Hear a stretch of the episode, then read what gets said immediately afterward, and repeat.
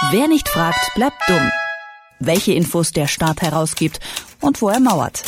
In Kooperation mit fragdenstaat.de.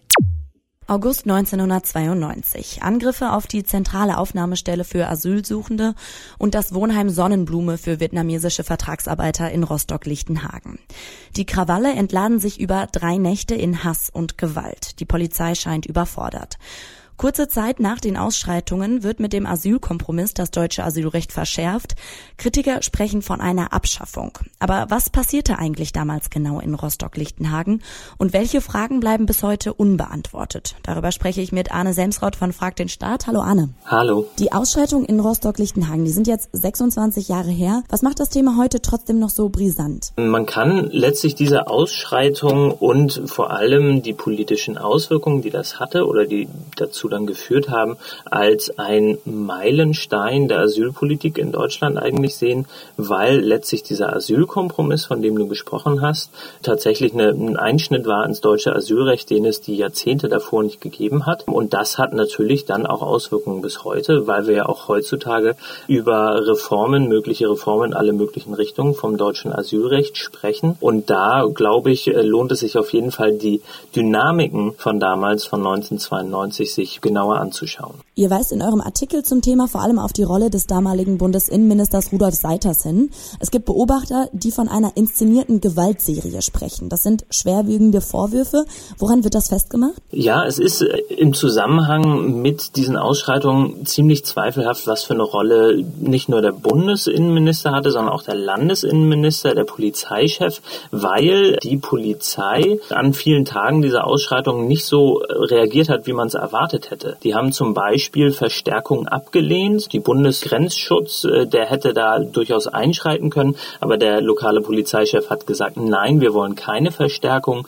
Teilweise wurden Polizeikräfte abgezogen, obwohl mehr benötigt waren. Und ähm, das legt zumindest bei einigen Beobachtern den Verdacht nahe, dass diese Ausschreitungen da vielleicht inszeniert waren oder zumindest begrüßt wurden, um dann äh, auf Basis dieser Ausschreitung eine verschärfte Asylpolitik Politik fortführen zu können. Der Staat dann damit quasi seine Schutzpflicht gegenüber den Bewohnern verletzt? Das ist durchaus ein Vorwurf, der im Raum steht und der ähm, bis heute auch nicht wirklich aufgeklärt ist, weil die Rolle der Polizei und des Innenministeriums sowohl auf Landes- als auch auf Bundesebene nicht ganz aufgeklärt wurde. Es gab ja auch Untersuchungsausschüsse im Landesparlament in Mecklenburg-Vorpommern, aber auch die haben da teilweise keine Aufklärung bekommen und wir versuchen jetzt an weitere Dokumente bekommen bekommen, aber das ist eigentlich ziemlich schwierig. Das ist schwierig, sagst du. Welche Dokumente zum Komplex habt ihr denn angefragt? Und was hat sich aus den Akten bisher ergeben? Wir haben vor allem Gesprächsprotokolle, Tagesordnungen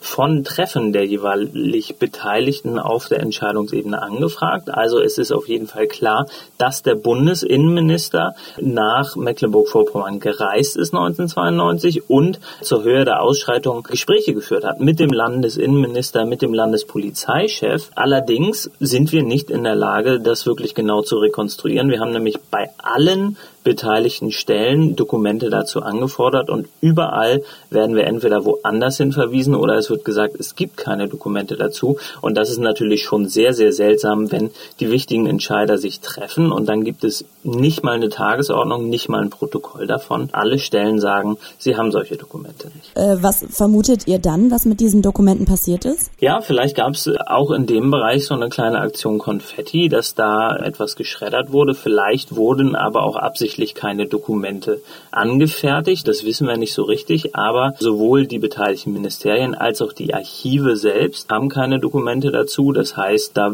wurde offensichtlich politisch motiviert, kann ich mir vorstellen, dafür gesorgt, dass solche Informationen jetzt nicht mehr vorfindbar sind. Die Akten zu Rostock-Lichtenhagen, die bleiben trotz offener Fragen verschlossen. Arne Semsrott von Frag den Staat hat mit uns über die Recherche gesprochen. Vielen Dank, Arne. Dankeschön. Wer nicht fragt, bleibt dumm. Die Serie auf Detektor FM.